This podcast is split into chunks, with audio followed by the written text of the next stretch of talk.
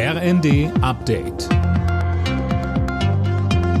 Stündlich neu. Auf den Punkt informiert.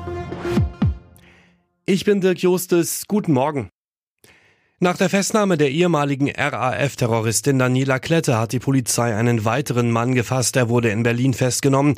Seine Identität ist aber noch unklar, sagte der niedersächsische LKA-Präsident Frido de Vries. Hier geht es darum, dass wir ein Ausweisdokument haben, aber dass wir auch nicht sicher sind, ob es echt ist, ob die Angaben stimmen. Und insofern bedarf es da noch Geduld, bis wir verifizieren können und identifizieren können, wen genau die Polizei dort in Berlin festgenommen hat.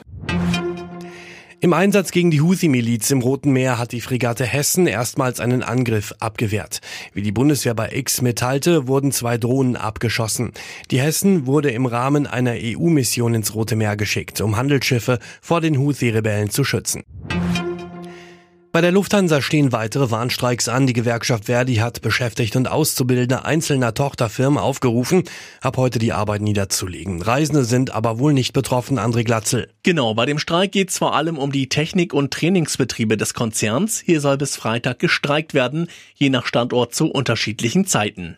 Der Betrieb an den großen Airports, etwa in Berlin oder Hamburg, soll nicht gestört werden, heißt es von Verdi. Die Gewerkschaft verhandelt aktuell mit der Lufthansa über einen neuen Tarifvertrag Vertrag und fordert unter anderem 12,5 Prozent mehr Lohn. Odysseus geht der Strom aus. Das Mondlandegerät kann nur noch für kurze Zeit Bilder vom Mond liefern. Seine Batterie schwächelt und reicht nur noch für einige Stunden. Letzte Woche war Odysseus auf dem Mond gelandet und dann auf die Seite gekippt. Trotzdem schießt das Gerät fleißig Fotos vom Mond. Alle Nachrichten auf rnd.de